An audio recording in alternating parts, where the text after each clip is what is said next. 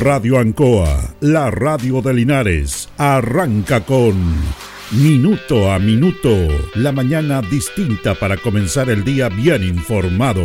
Es una gentil presentación de Óptica Díaz, ver y verse bien. Lubricentro Maife, todo en cambio de aceite. Consulta médica del doctor Daniel Guzmán, siempre más cerca de usted. Pernos Linares, el mejor y mayor surtido de pernos para usted. Black Car Linares, parabrisas y polarizados, trabajos garantizados y certificados. Pacífico 606. Alimentos ancestrales Hatimutis, lo mejor en producción en Merquén, pastas de ají, de ajo y vinos de la zona. Aquí comienza Minuto a Minuto.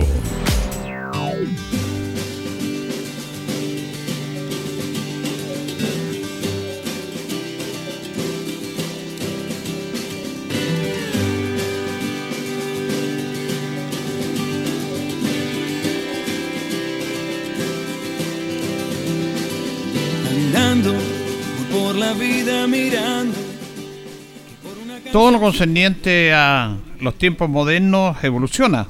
Los tiempos han cambiado, la tecnología ha apoyado, la sociedad ha evolucionado, pero esta evolución tiene sus cosas positivas y sus cosas negativas.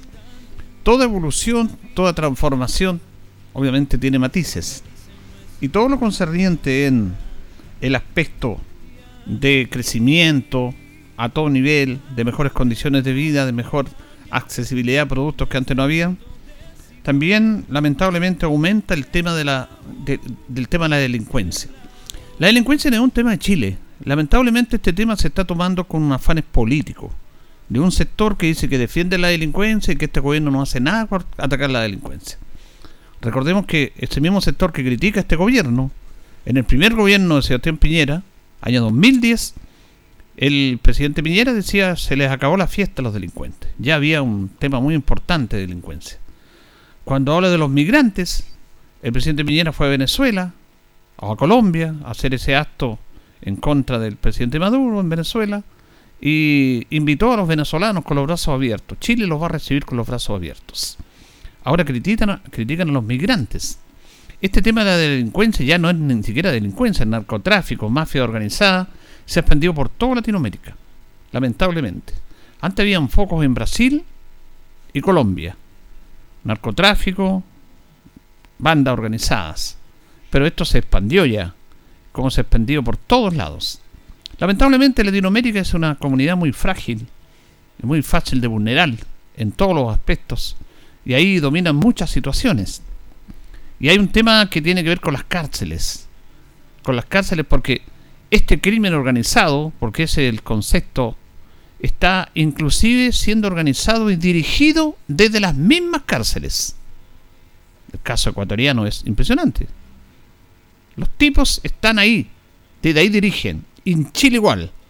Antes pasaba eso, que había, pero un orden de criminalidad mucho más menor, que tenía que ver básicamente con el robo. Pero ahora tenemos el sicariato en el cual se asesina, que hay personas que les pagan por asesinar a otros. Este es un concepto que viene de afuera, que no es chileno, pero que se insertó lamentablemente en esta globalización que tiene cosas positivas y tiene cosas negativas. Y eso es súper complejo.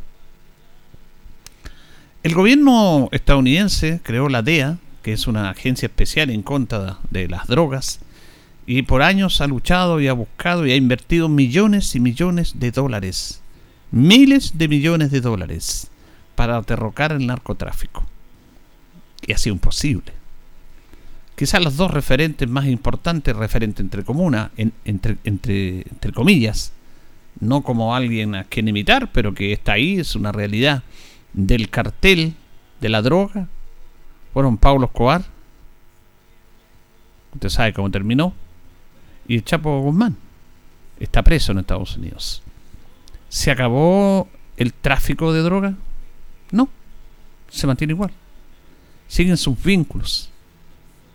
El Chapo no puede hacer el, todo lo concerniente a el manejo desde la cárcel, porque en Estados Unidos hay cárceles especiales para delincuentes de este tipo y de otros tipos, Ellos tienen una capacidad económica para evitar que desde la cárcel se maneje el narcotráfico, cosa que está pasando en Latinoamérica. Y eso tiene que ver con la construcción de nuevas cárceles.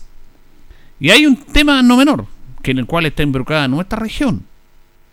Nuestra región en Talca se está construyendo el penal más moderno de Chile. Vamos a hablar luego de eso.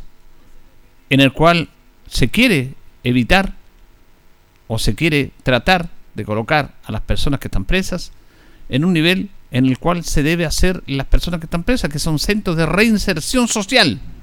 Se supone que las cárceles son lugares en el cual no solamente está presa la persona, sino que se trata de que esas personas se reinserten. Hay talleres, hay, bueno, los grupos evangélicos han tenido una labor muy importante en las cárceles en Chile. Hay toda la posibilidad de trabajar al interior. Se hace en algunos cárceles, pero lamentablemente en el último tiempo el narcotráfico se ha apoderado de las cárceles de este país. Porque se juntan unos con otros. El más poderoso con el primerizo. Y el primerizo tiene que irse adecuando o si no la pasa mal en la cárcel. Para eso se necesita una infraestructura, para eso hay que invertir. Dirá, pero ¿cómo le dan la plata a los delincuentes? Hacen lo que quieren, les dan comida. El, Estado gasta es parte de la sociedad. ¿Qué, ¿Qué quieren que hagan? Es parte de la sociedad. Este tema de la inmigración es complejo. Hablamos de la inmigración de los deportistas chilenos que han venido y que han venido siempre de una manera a tratar de hacer las cosas bien. Pero otros lo hacen con el afán de delinquir. Los carteles del crimen organizado latinoamericano tienen una particularidad que los distingue de las mafias norteamericanas o europeas. En nuestra región estos grupos nacen, crecen y se consolidan desde las cárceles. Pablo Escobar se hizo famoso por sus instalaciones en la prisión de Envigado y el tren de Aragua llegó a controlar el penal de Tocorón con una mini ciudad con piscina, bares, cancha deportiva, tal como relata Romina Vázquez en su extraordinario libro. Es verdad eso, la cárcel de Tocorón, donde nace el cartel de Aragua, es impresionante. Ahí hay, tienen una ciudad, tienen hasta cajeros bancarios. Pero ¿cómo? Permitido por las personas que deben cuidar esa cárcel y por el Estado.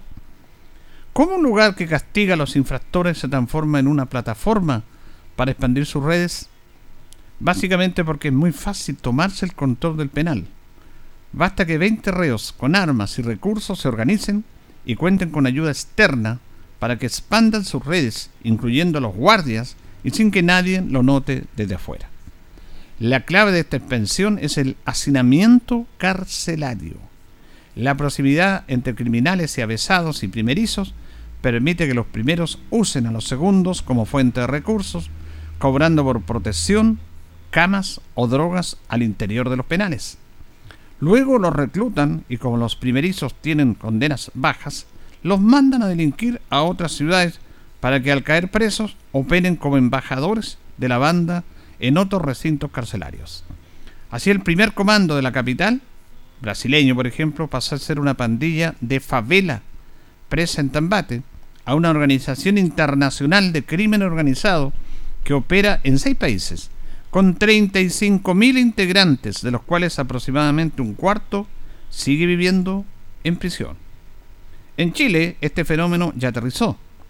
En Tarapacá, el 46% de la población penal es extranjera. Y en Arica, la población penal llega al 33%. Es fácil suponer que un porcentaje no despreciable forme parte de las bandas como el Tren de Aragua, que hoy manda en alto hospicio, o de las mafias colombinas que controlan la chimba alta en Antofagasta, donde el porcentaje de extranjeros en prisiones llega al 29%. Con los penales del norte controlados, es cosa de tiempo para que el crimen organizado se expanda a otros penales, reclutando a delincuentes primerizos para crear nuevos embajadores, como ellos les llaman. La única forma de evitarlo es reducir el hacinamiento y segregar a los prisioneros de alto riesgo y para eso se requieren nuevas cárceles. Pero ahí viene el otro problema. Es la resistencia natural de cualquier alcalde a recibir un penal en su comuna por las externalidades negativas que tienen obviamente estos recintos. Y no faltará el pobre que le diga que construir prisiones solo agrava el problema. ¿Qué hacemos entonces? Hace algunos años alguien propuso ocupar una isla para construir nuevas prisiones. ¿Se acuerdan ustedes? Fue un tema de debate. Eh, se podría reflotar esa idea con cuatro o cinco islotes del sur. Alcatraz, era la famosa prisión de Alcatraz, estaba en una isla. Prisiones de máxima seguridad, con pocos guardias y monitoreo que impidan las fugas. Y se debe hacer rápido. Las bandas internacionales ya aterrizaron en Chile, controlan el norte y se están moviendo hacia centros urbanos del centro y del sur del país. En ese aspecto hay que preocuparse y hay que tomar esta decisión. La cárcel de, Talca, eh, la verdad es que también tuvo su resistencia. Eh, se llama La Laguna, que está en un sector cercano, no, no en el aspecto urbano, pero cercano, pero mucha gente se opuso a esto. Nadie quiere una cárcel al lado de tu casa, al frente de tu casa, en la cuadra y tampoco en tu ciudad. ¿Qué hacemos? Hay que invertir en esto, aunque algunos les diga, oye, pero ¿cómo le estado dando condiciones a los delincuentes? Porque es la única manera de sacar o de separar o segregar a los delincuentes de alta peligrosidad con los primerizos y se separan. En Estados Unidos se hace así. Bueno, ellos invierten, tienen plata, tienen alta tasa de criminalidad también. Entonces, ¿usted está dispuesto a tener una cárcel en Linares, por ejemplo? No en el centro, pero en la salida de Linares. En Talca, esta cárcel, la laguna, ya está por entrar en operaciones debería entrar en operaciones en el primer semestre del próximo año. Se había dicho que iba a entrar en operaciones en este año. El ministro de Justicia, Luis Cordero, estuvo de visita hace algunos días en la capital regional Talca, visitando este centro penitenciario que es el más invertido y el más moderno de Chile, con capacidad para más de 2.200 internos. Pero no solamente para que estén internos, sino que para comenzar un proceso, un proceso de rehabilitación de reinserción como corresponde. ¿Qué pasará con los eh, la antigua cárcel de Talca? ¿Dónde serán trasladados? ¿Serán todos trasladados? ¿Serán trasladados de las regiones de Linares? Todos los penales en la región del Maule están sobre su capacidad. Tienen más capacidad de la normal y también se produce un hacinamiento y todo lo que le estábamos hablando. Estos temas no se tocan, es difícil tocarlos porque son antipopulares, porque todos estamos en contra de la delincuencia y porque algunos dicen, oye, le están dando plata a los delincuentes, le estamos pagando eh, las comidas y todo eso, ¿cuánto se gasta en eso? Pero tenemos que tomar este tema serio de todos los aristas. La autoridad no puede estar pensando en lo que piensa la comunidad, están a otro nivel. Se supone, una autoridad está sobre una comunidad para ir viendo los problemas y solucionar los problemas que tiene una comunidad, un país. Entonces ellos son los que tienen que tomar esas medidas ellos son los que tienen que tener esa visión, ellos son los que tienen que tener esa responsabilidad y también de invertir recursos públicos, no para darle comodidad a los presos, sino que para terminar con este flagelo que viene introduciéndose inclusive en las mismas cárceles. Las mismas cárceles. De ahí se opera todo el crimen organizado. De ahí las personas que tienen baja condena porque son primerizos los sacan ya ya ordenado, preparado para que vaya a delinquir afuera.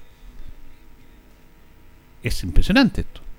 Está pasando este modelo que estaba básicamente, viene de, la, de, las cárceles de la mafia brasileña que dominan un sector muy conocido como son las favelas, que dominaban todo y ya tienen dominado parte de Latinoamérica a través del tráfico de drogas, del sicariato, del sicariado, de la extorsión, y de ahí se produce toda esta situación triste y lamentable que estamos viviendo.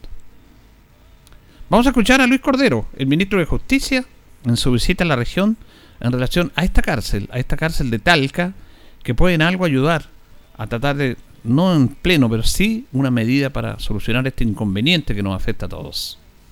Bien, eh, nosotros hemos eh, visitado hoy día la cárcel de La Laguna, como ustedes ya saben, ha sido entregado a Gendarmería y en la actualidad nosotros nos encontramos gestionando los contratos de concesión para efecto de la explotación y funcionamiento de la misma. Ustedes han podido visitar, nos ha acompañado no solo el director de Gendarmería, el alcalde del penal, el delegado, el alcalde, el diputado, em, porque es una obra de infraestructura bien significativa eh, para el país y para, para, la región y para la ciudad. Em, El país en la actualidad tiene un, problema serio de sobrepoblación, un crecimiento intensivo en muy pocos meses por distintos tipos de razones que ya uno podría analizar. Eh, el proyecto de la laguna ya lleva bastantes años, han sido distintas administraciones, distintos ministros de justicia que han puesto todo su esfuerzo para que este proyecto avance y esperamos inaugurarlo a fines del próximo año en operación. Eh, este es, un, es probablemente terminará siendo en el corto plazo el recinto penitenciario más grande eh, del país, eh, con distintos módulos, incluyendo máxima seguridad. Ustedes han visto en el recorrido además las particularidades de él, pero además en su interior tiene talleres, liceo, centros, hospital penitenciario y por lo tanto esperamos que no solo sea un centro que albergue muchas personas, sino que sea un centro penitenciario modelo no solo para efectos de seguridad, sino que para efectos de reinserción. Existen algunas cosas pendientes que hay que abordar, eh, que están pendientes por parte del Estado, algunas que tienen que ver con el ingreso a este, a este recinto, eh, que esperemos que estén todas resueltas eh, de aquí a su inauguración y su puesta en marcha definitiva el próximo año. Y además de eso, acá hay un conjunto de hectáreas adicionales que permitiría seguir desarrollando eh, otras unidades, principalmente pensado en educación y trabajo eh, para el trabajo de, Gendarmería. Así que conjuntamente con cumplir con los objetivos de Gendarmería, también nos interesa cumplir con los compromisos que hay con la ciudad en torno a lo que pasa en su establecimiento penitenciario, que ya lo hemos conversado con el alcalde en una reunión que tuvimos tiempo atrás. Así que, y el hecho de que estén todas las autoridades eh, locales, nacionales, regionales acá, tiene que ver bastante con el compromiso que hay eh, sobre, este, eh, sobre esta infraestructura. Nosotros tenemos dos particularidades, lo hemos conversado con el alcalde, que hay un compromiso del Estado de Chile en torno a él. El, municipio tiene un proyecto desarrollado ahí. Yo he conversado con el alcalde también para que podamos tener comprensión mutua, que hoy día estamos en una etapa de sobrepoblación. A su vez, ese centro penitenciario tiene una serie de, inconvenientes en la actualidad que está abordando Gendarmería. Así que en la medida que vamos trasladando y esté operando adecuadamente eh, este centro, eh, vamos a poder ir resolviendo progresivamente la situación de la cárcel de Talpa. ¿Pero esa tendría la prioridad de traslado, ministro? Ese es un tema sobre el cual eh, ahora ni yo ni ninguno de nosotros se puede pronunciar porque los criterios de traslado eh, dependen de la gestión de, de, gendarmería, pero es evidente que dada la sobrepoblación que tenemos en ese centro, es evidente que tenemos que descongestionar Talca. Bueno, hay un fallo de la Corte de Apelaciones que indica también que están en una situación de eh, catástrofe humanitaria al interior. A ver, nosotros tenemos en los últimos 16 meses en el país, para que ustedes tengan un orden de magnitud, en todo el país un aumento de sobre el 20% de la población penal. Las razones que explican eso eh, son de muy distinta naturaleza, pero principalmente son tres. Uno, una predisposición mayor de los jueces de garantía a estar otorgando prisiones preventivas. En segundo lugar, el Congreso que ha aprobado leyes con marcos legales rígidos.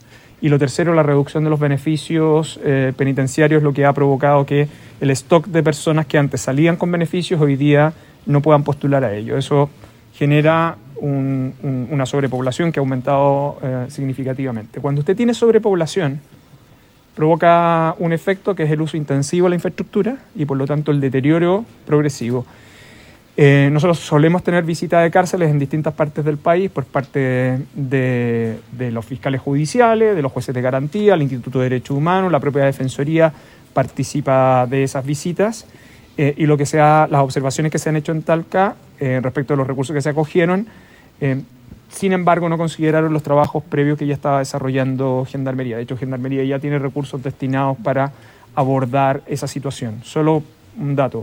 En el último año en ese penal se han recibido 700 personas adicionales. Es decir, lo que nosotros tenemos, la capacidad penitenciaria es una capacidad eh, limitada. Eh, hay otros actores del sistema que son relevantes también para el mismo y lo que trata de hacer Gendarmería son sus mejores esfuerzos con sus funcionarios y con los recursos eh, ¿Qué tenemos? Tenemos un plan de infraestructura, sí, este forma parte de, este plan, de ese plan de infraestructura, pero además un conjunto de recursos que se están aprobando, de hecho, la ley de presupuesto este año para ampliar las áreas de reparación y Talca este año, de hecho, tiene prioridad em, incluso antes de los fallos de la Corte, pero la, situación del penal de Talca es una situación compleja y crítica. Tenemos, ojo, la situación no es privativa del Maule.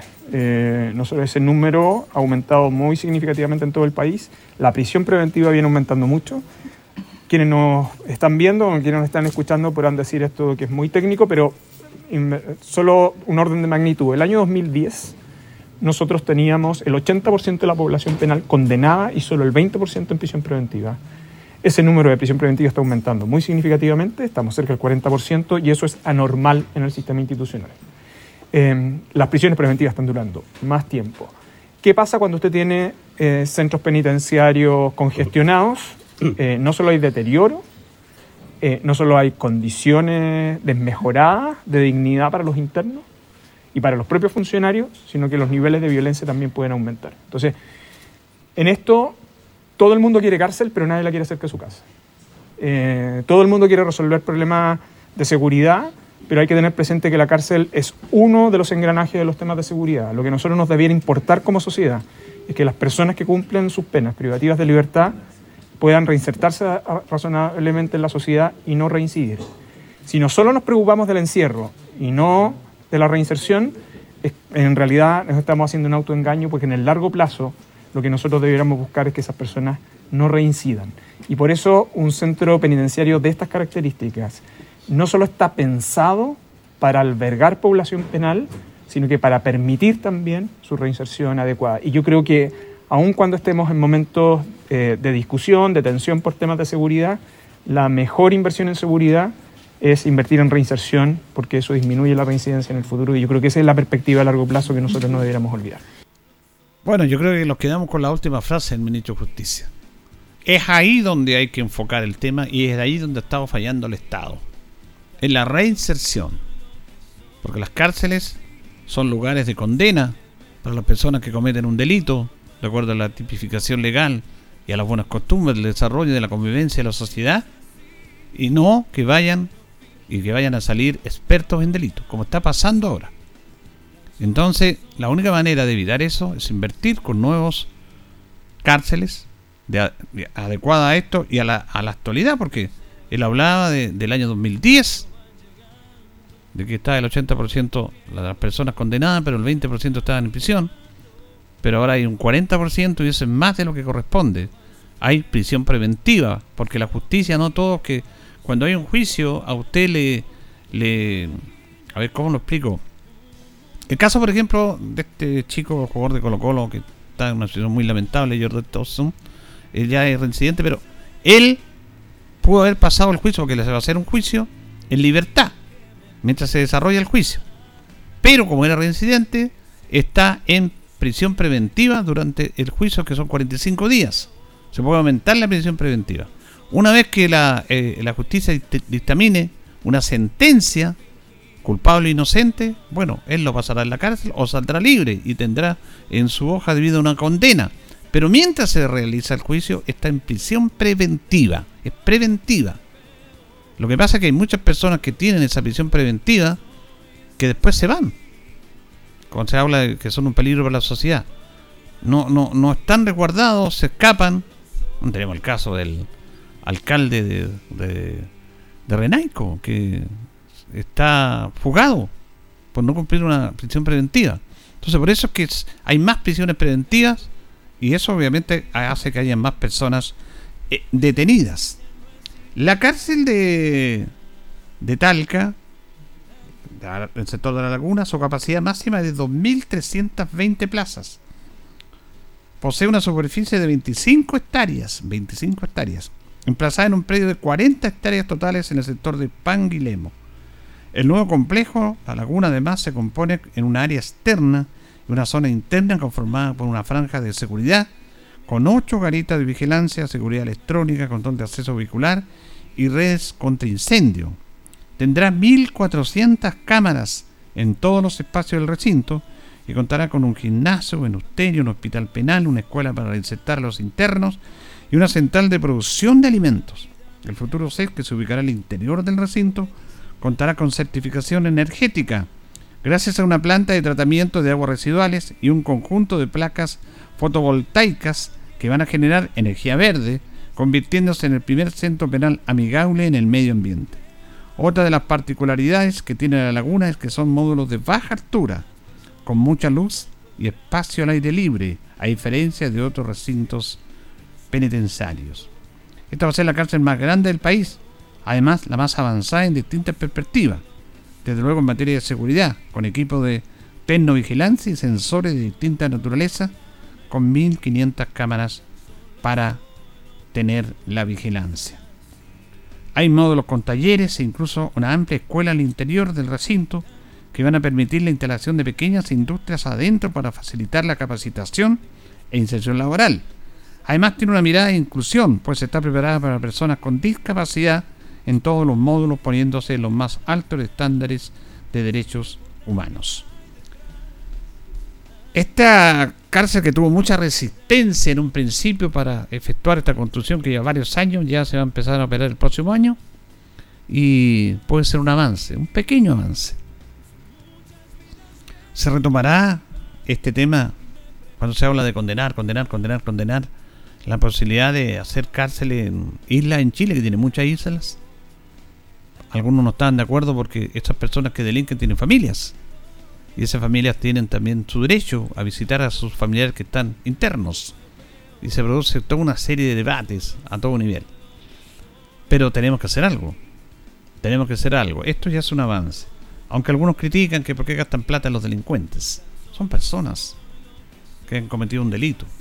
Y tienen que pagar ese delito. De una otra manera como lo tipifique, como lo diga la ley.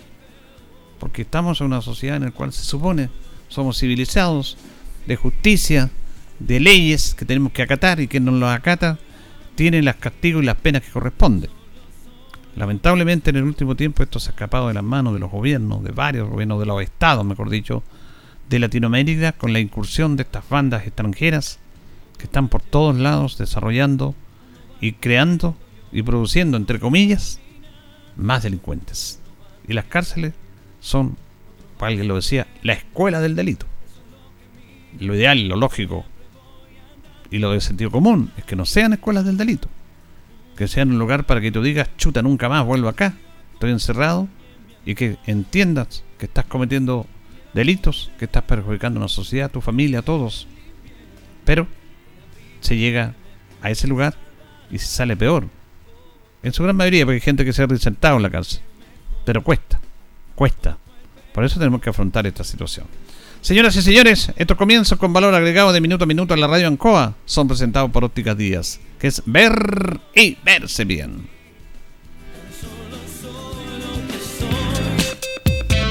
Óptica Díaz es ver y verse bien.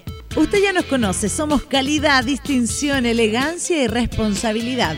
Atendido por un profesional con más de 20 años de experiencia en el rubro, convenios con empresas e instituciones marcamos la diferencia. Óptica Díaz es ver y verse bien. Buenos días, minuto a minuto en la radio Ancoa. Estamos con don Carlos Agurto en la coordinación de nuestro programa en este día, martes 7 de noviembre. Saludamos a los Ernesto y a las Ernestina. Es el día 311 del año. Yo saludar en forma especial a la señora Ernestina Valdés, una amiga que es permanente auditora de este programa, la señora Ernestina. Así que un abrazo para usted, señora Ernestina. Que tenga un bonito día de onomástico. Tenemos en este momento 12 grados de temperatura, más una máxima de 20 grados. Tuvimos garuga, lluvia en la mañana. Esta primavera está muy, muy veleidosa. Nuestros buenos amigos de Pernos Linares colocó los 648, el mejor y mayor surtido en penno y herramientas, tornillería, penno de rueda para vehículos, herramientas, marca Force, SAT y Total, la mejor atención, el mejor precio y el mayor surtido. No se presentan las efemérides de un día 7 de noviembre en el año 1843. Se ordena crear en el Instituto Nacional una cátedra de dibujo lineal destinada a difundir el conocimiento de esta enseñanza entre los artesanos y que se extienda hacia los alumnos en la parte cívica. En el año 1991 se entrega el Premio Nacional de Periodismo a la destacada periodista Raquel Correa. Echamos de menos ese tipo de periodista y esa clase de periodista como era la señora Raquel Correa. En el año 2001 un nuevo mineral eh, de cobre se incorpora al patrimonio nacional en el norte del país al ser inaugurada por el presidente de la República, Ricardo Lagos, la mina El Toro, en Sierra Gorda, ubicada a 230 kilómetros de Antofagasta, en la Sierra Gorda. ¿Se acuerda que ahí se, filmó una de las últimas películas de James Bond con Daniel Craig, protagonista? Claro, ahí en Sierra Gorda se filmaron imágenes de una de las películas de James Bond. Ahí sigue funcionando un gran mineral para nuestro país. La efemérides presentada por Pernos Linares los 648.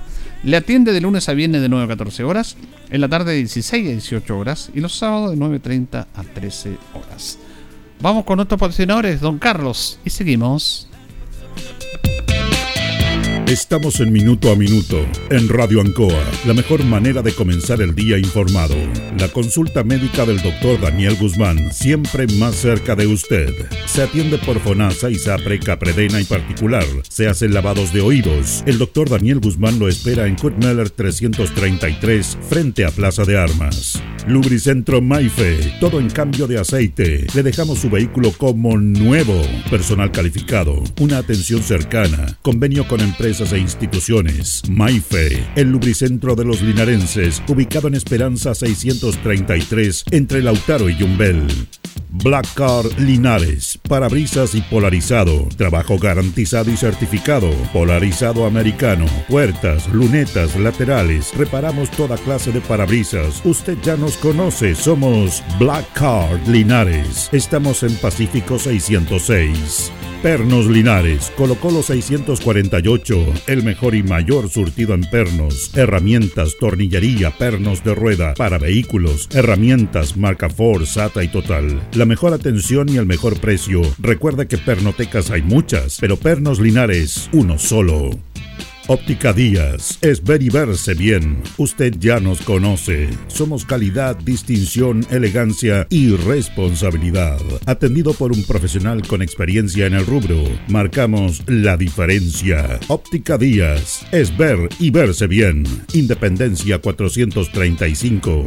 Alimentos Ancestrales Mutis te invita a ser parte de sus canales de venta en sus productos de ají cacho de cabra, merquén, de ají y de ajo, vinos de la zona. Llámanos al fono WhatsApp más 569 93 95 04 68. Mutis, sabor con identidad e historia. El concejal Cristian González lo invita a viajar por el tiempo. Historia, anécdotas, datos. Es una invitación del concejal Cristian González. Bueno, se nos fueron los se nos fueron los panamericanos, pero seguimos en la historia de los Juegos Panamericanos desde el año 51 que estamos revisando la actuación de nuestros deportistas en diferentes etapas y épocas. Año 1987 la sede de los Juegos Panamericanos de ese año fue Caracas, Venezuela. Participaron 36 países y Chile obtuvo el lugar número 10, décimo, entre 36, y obtuvo 13 medallas. Una de oro, 3 de plata y 9 de bronce. La medalla de oro le correspondió al gran Emilio Ulloa en 3.000 metros con obstáculos. El gran Emilio Ulloa, ariqueño, fue campeón sudamericano, le dio muchas alegrías al deporte chileno en su especialidad, en los 3.000 metros. También participó en los 5.000, en los 10.000, pero su especialidad era 3.000 metros con obstáculos. Y obtuvo la única medalla de oro en el año 1987 para el deporte chileno. Emilio Ulloa, oro, 3.000 metros con obstáculos, 13 medallas, una de oro, 3 de plata, 9 de bronce. Fue la cosecha que tuvo la delegación chilena en los Juegos Panamericanos de 1987 en Caracas. Vamos a ir a la pausa, don Carlos, y retornamos en nuestro segundo bloque. La hora en Ancoa es la hora. Las 8 y 33 minutos. Este jueves 9 de noviembre en Casino Marina del Sol Chillán, Noche de Comedia, junto a Bicho Viciani. Una persona madura. Un espectáculo lleno de risas. Hago esto. Bicho Viciani, desde las 22 horas en el escenario principal, pagando solo tu entrada al casino. Además, 50% de descuento en tablas y tragos de 19 a 22 horas. Este jueves 9 de noviembre. Más información en marinadelsol.cl. Casino Marina del Sol. Juntos, pura entretención. En CGE estamos comprometidos contigo. Si eres un paciente electrodependiente o tienes un familiar en esta condición, regístrate en www.cge.cl. Podrás acceder a los beneficios definidos en la ley y contar con una atención personalizada a través del número exclusivo 800-203-180. Recuerda el número 800-203-180 y no olvides registrarte en nuestra página. CGE, entregamos energía. Si es posible, estudiar y sacar una carrera. Si es posible, tener nuevos proyectos y buscar mejores oportunidades. Si es posible cumplir tus propias metas. Ven y estudia una carrera técnica de nivel superior en el CFT más grande de la región, CFT San Agustín, porque con gratuidad, acompañamiento y calidad es posible. Visita nuestra sede Linares, Colo Colo 840 y conoce junto a un completo equipo humano nuestras 19 carreras disponibles en jornadas diurna o vespertina. O visítanos en cftsanagustin.cl. Institución acreditada por cinco años en las áreas de gestión institucional y docencia de pregrado. Ruta 2000. Muévete rápido, cómodo y seguro. Muévete con la calidad de Ruta 2000, la flota más grande de la región. Súbete a un Ruta 2000, la mejor opción. Rapidez, seguridad, cordialidad. Ruta 2000. Llámanos al 73 2 21 2000. 73 222 2000, 73 222 2001, 73 233 0911. Prefiera Ruta 2000. Ruta 2000. Elígenos porque simplemente somos los mejores.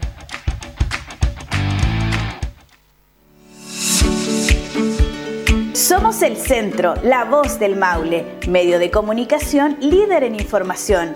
Solicita tu periódico impreso todos los domingos en kioscos y cafeterías de la región. Búscanos en arroba elcentro.cl en Instagram y Facebook. Nuestra página web www.elcentro.cl arroba elcentro.cl en Twitter, El Centro TV en YouTube. Infórmate antes que todos y recibe en exclusiva el periódico digital suscribiéndote a través de www.elcentro.cl. La voz del Maule, el centro eres tú.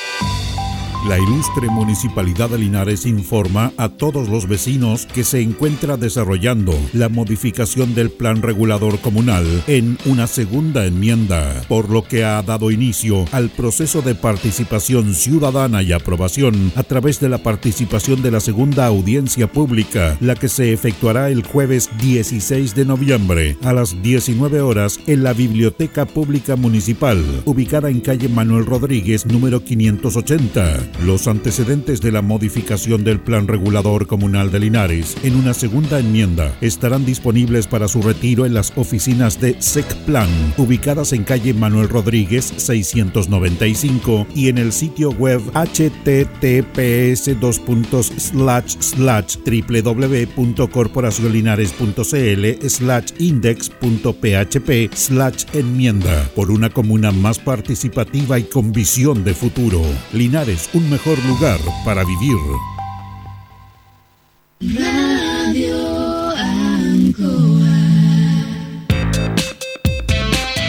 Estamos en Minuto a Minuto, en Radio Ancoa, la mejor manera de comenzar el día informado. La consulta médica del doctor Daniel Guzmán, siempre más cerca de usted.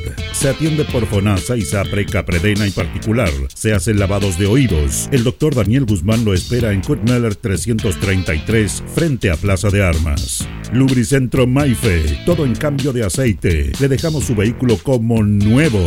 Personal calificado, una atención cercana, convenio con empresas e instituciones. Maife, el lubricentro de los linarenses, ubicado en Esperanza 633, entre Lautaro y Yumbel.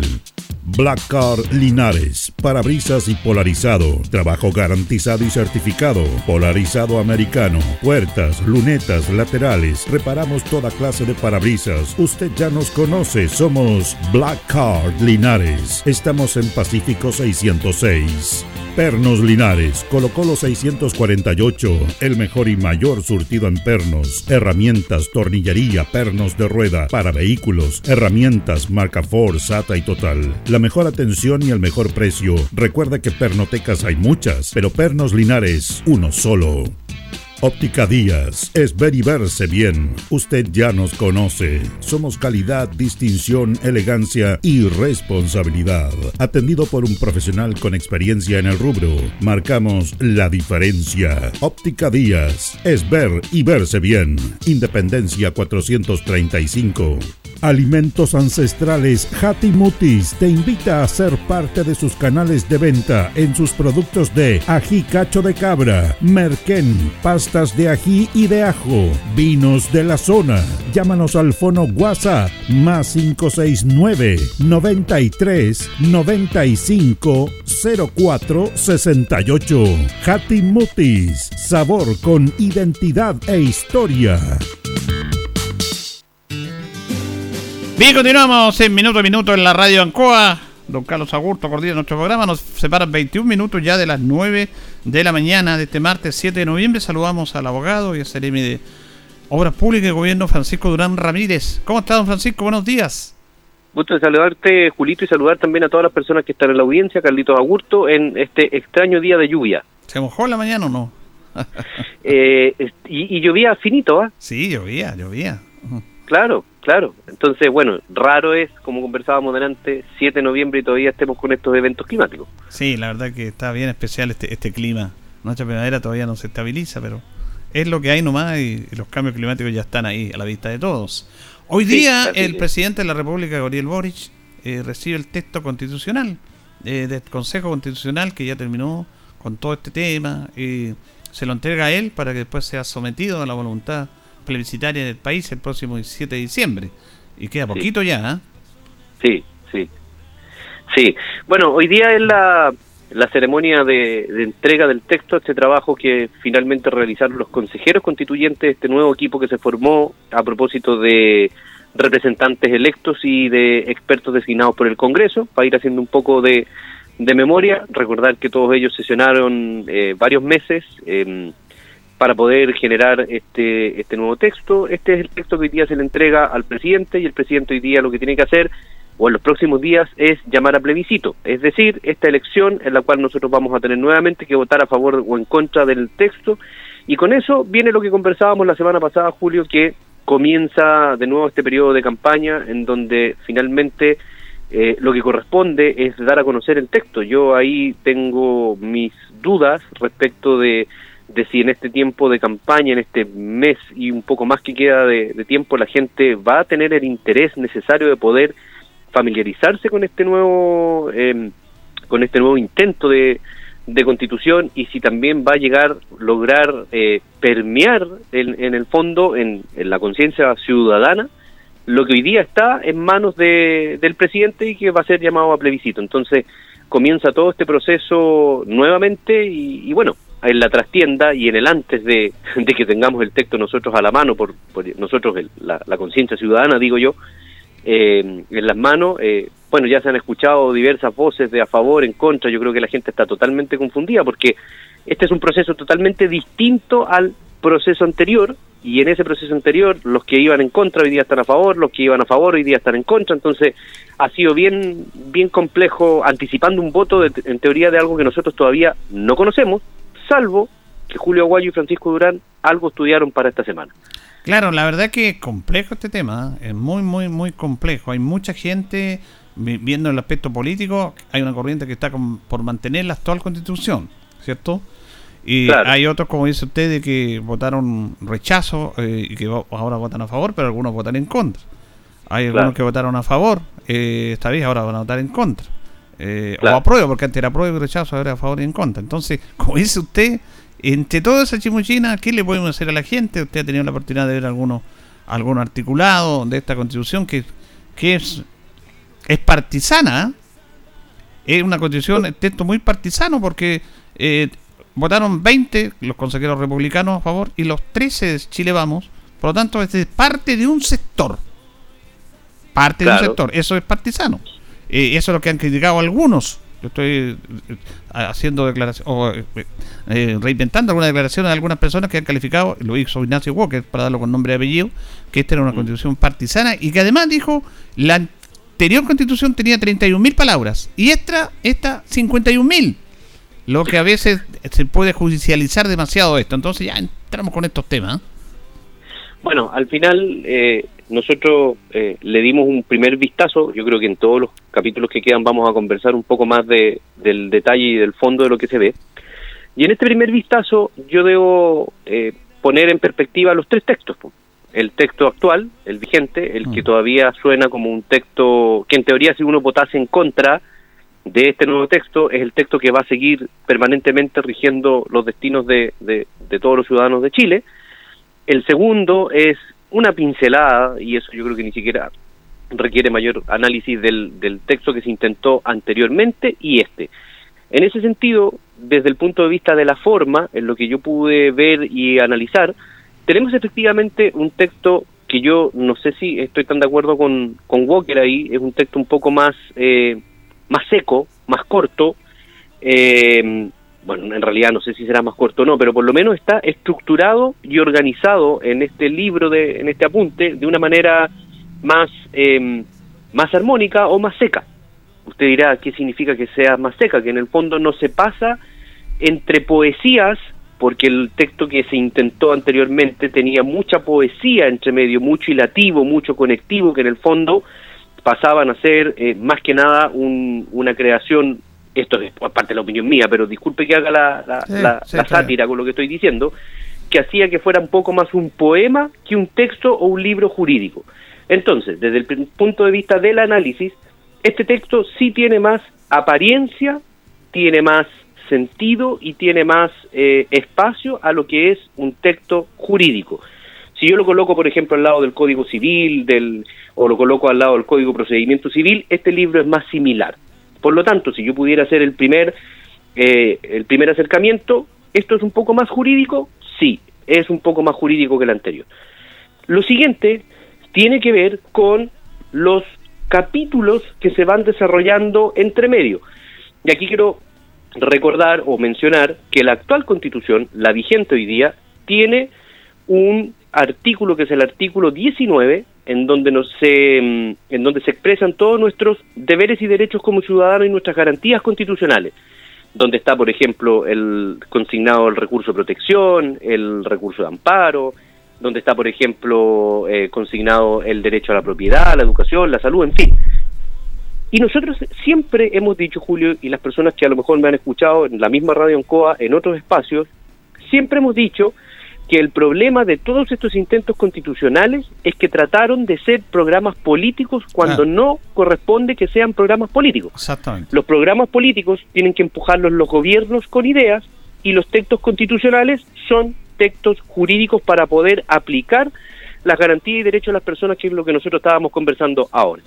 Entonces, el artículo 19 consagraba todos estos derechos, hoy día eso está consignado en el artículo 16 desde ese punto de vista, vuelven a repetirse los mismos derechos fundamentales que también en la doctrina internacional vienen a ser eh, los mismos que desde la constitución de Weimar en el 1917 siguen presentes, que los contuvo alguna, en algún momento también la constitución del 25 y todas las reformas que tú bien nombrabas se han dado hasta la fecha de los textos constitucionales. La libertad de expresión, la libertad de enseñanza, en fin, todo eso está redactado evidentemente en, en, forma no muy distinta a la que tiene el texto eh, actual. Si sigo avanzando con los capítulos, Julio, em, lo que sí me llama la, atención y que sí creo efectivamente que este texto constitucional refleja una realidad y una sensación país, es que efectivamente este texto sí se gira mucho a lo que es la seguridad pública y entrega capítulos, por ejemplo, destinados a, mm, a las Fuerzas Armadas, a la seguridad pública, a la inmigración ilegal, por ejemplo, que son temas que la inmigración ilegal no es un tema que haya estado consignado en la actual constitución, pero es el tema que hoy día en el país también nos tiene preocupados y ocupados. Fuerzas Armadas, estado de excepción, lo detalla con mucho mayor sentido. Y ahí me quiero pasar a otro punto. En la actual constitución y en el ejercicio constitucional actual, la constitución establecía un principio, y yo lo decía en su momento, es una frase cortita.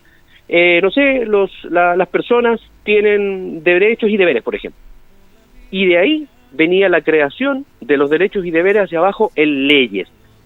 En este caso, yo lo que pude percibir o, puedo, o de lo que me puedo dar cuenta es que todas esas leyes que eran más específicas, que tenían menos rango que la Constitución, los principios de ellas fueron elevados y fueron contenidos en estos principios o frases en el texto constitucional. Es decir, se corrió la escala un poquito. Entonces, en el resumen principal de lo que estamos hablando, ya luego hablaremos a lo mejor de artículos que sean más llamativos, como por ejemplo el artículo que habla del derecho a la vida, que según yo no cambia en relación al actual derecho, siempre también habla de, la protección de la vida del que está por nacer, pero eso tampoco significa que derogue las causales del aborto, por ejemplo, mm. porque efectivamente pueden ser eh, coexistentes el principio constitucional con las leyes que vienen más abajo. Es decir, hay cosas que se van a mantener en nuestro actual sistema que hoy día ya existen. Entonces, para redondear lo que estaba diciendo, hay una, un, levantamiento de detalle de lo que estaba en leyes y pasa a ser hoy día principio constitucional. Por ejemplo, se regula el Parlamento, los diputados, los senadores, se regulan los ministros de Estado, los gobernadores regionales, que en teoría, eh, si bien es cierto en la otra constitución, vienen mencionados, sobre todo lo que es el estatuto del presidente, Después tú tienes que ir a una ley orgánica constitucional, una ley interpretativa en este caso, para poder ir entendiendo cuál es la función en detalle de cada uno de estos personajes. Pero en el primer apronte, Julio, lo que yo sí puedo decir, esta sí es una constitución que recoge mucho los el sentimiento de lo que hoy día está pasando y de lo que nosotros consideramos que es preocupante, como por ejemplo la delincuencia, porque habla mucho de seguridad pública, la inmigración, porque hoy día es un fenómeno que estamos viviendo, Fuerzas Armadas y estado de excepción. En el resto, yo considero que no se mantienen, no se presentan grandes diferencias ni, ni, ni en su fondo, ni en cuestiones que vayan a ser eh, algún tipo de cambio radical, como las discusiones que existían anteriormente por el tema de la FP o las ISAPRES, por ejemplo. Aún así, tenemos que eh, estudiar para los próximos eh, conversaciones que tengamos nosotros, tenemos que estudiar los derechos en detalle, como salud, educación, eh, en qué van a consistir, cuáles son las garantías que, que esto significa, el derecho propiedad, que yo creo que muchas veces lo miramos un poco más lejano porque pensamos nosotros no somos los que tenemos propiedad, pero efectivamente si hay varios aspectos, son otros los que tienen propiedad y que a lo mejor quieren eh, proteger su propiedad, pero todos tenemos algún tipo de propiedad respecto de de algún tipo de bien. Entonces todo eso lo vamos a ver en detalle. Pero hoy día principalmente, si tú me preguntas qué sensación me deja, me deja una sensación de un texto serio, pero con un poco de susto de que sea extremadamente serio. ¿Te fijas? esto es como, distinto. Como políticamente correcta. no, si no, si política, el, el, texto, yo por eso te digo, creo que es un, un texto serio. No te puedo decir si es un mm. buen texto o no porque no quiero contaminar la apreciación con una favor o en contra. Por eso si yo te lo pongo, si, yo lo digo desde el punto de vista jurídico, sí creo que es un texto que cumple. Ahora, usted lo ha definido muy bien así, lo ha definido muy bien eh, jurídicamente. Jurídicamente es un texto que cumple. Ahora, lo que me preocupa es que sí siento, y a lo mejor ahí donde viene ese comentario hacia lo partisano, o a lo mejor quizás hacia lo más conservador, que es un texto que regula mucho los aspectos de la seguridad pública, y eso Puede ser bueno, puede ser malo y independiente de nuestra opinión personal. Sí, eh, este es un aspecto interesante que porque por ahí usted mencionó y es la crítica que se hace del sector de la oposición de que eh, los republicanos estaban como poniendo un programa de gobierno en la constitución. Y como tenían mayoría ahí, y también es una de las críticas que se ha hecho. La verdad que yo tampoco he leído muy bien este tema, pero en los temas fundamentales había una declaración de José Piñera, el creador de la AFP, que dijo que era un texto extraordinario que aumentaba y eh, fortalecía los esta la, etapa de la libertad de la constitución de Jaime Guzmán, que era mejor que la de Jaime Guzmán en el aspecto libertario. Entonces, todas esas, declaraciones, la verdad que son complejas. Ah. ¿eh? Mira, si, si lo político ahí. Eh, eh, eh, si en el fondo tú ahí también tocas un punto que hay que investigarlo, hay que buscarlo dentro de este proceso, sí, efectivamente es una constitución mucho más libertaria. La libertad entendía en esta discusión de si, de si y que me imagino y entiendo que también estaba contenida en los bordes de la discusión de la discusión y eso hay que buscarlo. Yo hoy día no podemos decir tú y yo a priori si efectivamente esto está contenido o no porque estamos recién analizándola. Si efectivamente el Estado se va a girar o va a salir de la subsidiariedad, del principio de subsidiariedad hoy día, que para que la gente lo entienda es aquel principio en donde lo que no podía hacer el Estado lo podía desarrollar un particular y que finalmente eso también generó mucho ruido eh, durante estos últimos 30 años porque significó eh, quizás que los particulares también pudieran generar muchos sistemas en los cuales fueran o, se cobijara mucho el abuso. Es lo que ha pasado, ¿eh? es lo que ha pasado claro, en algunos temas. Claro. Eso contra una de las cosas que sí se dijo que esta constitución tenía que llevar, que era un giro hacia el Estado social democrático, un Estado que en el fondo dejara avanzar el particular, pero que protegiera más a aquel que está desposeído. Eso hay que buscarlo dentro del texto. Yo, como te digo, todavía no he podido llegar a esa parte, pero no lo va a encontrar. no lo va a encontrar. Eh, no lo sé, porque se supone que eso es lo que decíamos. Búsquelo y después lo analizamos. Sí, claro. Pero en el fondo ese es el conjunto primario o el principio de lo que se ve en el nuevo texto constitucional. Un texto jurídico correcto, pero quizás un poco estricto. Eh, claro, porque eh, Francisco analiza muy bien porque él conoce el aspecto jurídico de esto, que es lo más elemental de una constitución. Después se ve los bordes políticos y todo. Pero yo no me puedo dejar de reflexionar, lo dicho, lo dicho en este programa, que muy poco se ha dicho, pero bueno, que lamentablemente este es un fracaso de la clase política y que este nuevo texto constitucional, Francisco, está hecho en base a una ilegalidad. Porque la constitución lo dice, que para ver un nuevo texto constitucional de trabajo te tiene que llamar un plebiscito, como se hizo anteriormente. Y no se hizo ese llamado. Los partidos políticos se organizaron y se eh, apropiaron de la representatividad de la gente, de la ciudadanía. Es bien, ellos están parte representados ahí, pero la ciudadanía tenía que votar. Esto no se ha dicho en ningún lado, muy pocas veces lo han dicho. Este texto nace de algo que es inclusive en contra de la propia constitución. Mira, yo puedo coincidir contigo en eso. Quizás la gente hubiese querido votar para ver que este texto fuera eh, representativo de la voluntad popular, ¿cierto? ¿Mm? Pero lamentablemente en política siempre vas a encontrar argumentos a favor y en contra. ¿Por qué? Porque hoy día lo que estamos diciendo, y esto me sigo extrayendo de la discusión de si yo voy a votar a favor o en contra, pero son las cosas que suenan. Sí, pues hoy día lo que estamos diciendo es que en realidad queremos mantener la actual constitución. Y los grupos de ultraizquierda son los que dijeron en su momento que esta actual constitución, la vigente, había que dar la vuelta. Y hoy día son los que están llamando a votar en contra, como por ejemplo el Partido Comunista. Entonces, y por eso la gente se confunde. Y por eso de repente la gente toma decisiones al extremo. Entonces, esas son las cuestiones que en realidad a uno como que a mí me generan una cierta molestia. ¿La constitución del 80 es legítima o no es legítima? ¿Es buena o no es buena? Pero mire, Esas son las preguntas. Yo le hablo no del tema izquierdista, ni comunista, ni de tema nada. Le estoy hablando de la ley. Y la, la, clase política se echó al bolsillo la ley. Porque si había un rechazo, como pasó en el anterior eh, Constitucional, se mantenía la constitución actual y se acabó el problema. Eso es sobre la ley. Y para llamar un nuevo, no estoy hablando de, tema, estoy hablando de la ley de la que está en la Constitución. Y para que hubiera un nuevo plebiscito, se tiene que llamar a un plebiscito, a un nuevo texto, mejor dicho, y no se llamó. Se hizo estos 12 bordes de los expertos. A eso estoy viendo yo, eh, Francisco, que inclusive la propia clase política no respeta ni la ley. Entonces, este texto nace de una ilegalidad. Si aquí lo que tenemos que hacer evitar todos estos problemas y habernos mantenido con la misma constitución, porque el pueblo lo dijo, rechazó el nuevo contexto. ¿Qué decía la ley? Se mantiene la actual la del 80, reformada, porque está muy reformada. Pero por eso te digo, ahí también me queda dando vuelta ese cabo. Yo concuerdo con lo, que tú dices, de hecho, yo digo que este texto es muy jurídico y eso desde mi punto de vista como abogado está bien. Y cuando, concuerdo contigo, o sea, debería haber habido un plebiscito, si también es la postura que tenía la derecha en algún momento. Pero nos vamos a, quedar, en teoría, con una constitución que fue declarada como ilegítima. ¿Te fijas? ¿En qué momento se legitima la constitución? Pero en algún sector, pero jurídicamente no, pues es legítimo. Si la gente dijo no, pues lo quedamos con la actual constitución respetemos la, voluntad de la gente. Claro. Bueno, tampoco la gente, no se le preguntó a la gente si quería quedarse con la, eh, rechazar el texto y que se armara una nueva constitución. No. Bueno, esperamos que esto termine de buena manera porque lo que me preocupa para terminar, Francisco, es la polarización. Porque lo que usted ha explicado está bien jurídicamente, pero lamentablemente hay otros sectores políticos que ya este tema lo polarizan, de un sector y de otro. Claro. Entonces, Claro. si vamos al texto, como dice usted, podemos entender más, más. Pero lamentablemente, yo lo veo muy difícil que en este mes y poquito más que queda, vayamos a esto como lo está haciendo usted. Debería hacer toda la clase política ese ejercicio.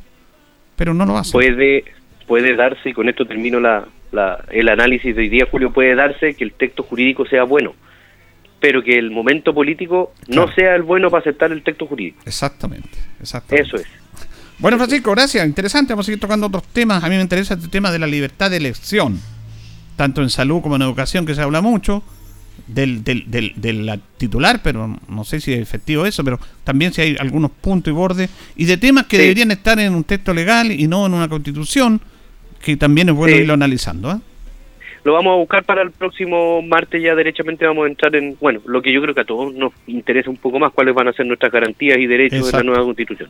Francisco y si muchas gracias. efectivamente y si efectivamente hay un giro hacia la socialdemocracia o no. Ahí lo vamos a ir estudiando y viendo gracias a- a- al hecho que usted nos está ap- aportando en eso. Que tenga buen día, Francisco. Un abrazo, Julito, saludos a todos, muchas gracias por estar en sintonía hoy día de nosotros. Chao, chao. Chao, chao. Ahí teníamos a Francisco Durán, abogado, eh, conversando con los auditores de nuestro programa en este tema del nuevo texto constitucional que nos vamos analizando jurídicamente con él y también políticamente, por supuesto, para ir dando algunos antecedentes a nuestros auditores. Nos vamos, ya viene agenda informativa, Departamento de Prensa, Radio Ancoa, para que quede completamente informado. Junto a Carritos Agurto en la coordinación, nos reconcharemos si Dios quiere mañana. Que pasen bien.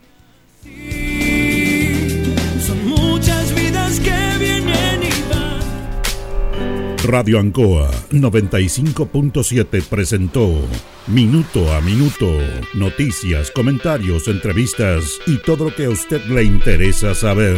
Minuto a Minuto, gracias por su atención. Las opiniones vertidas en este programa son de exclusiva responsabilidad de quienes las emiten y no representan necesariamente el pensamiento de Radio Ancoa de Linares.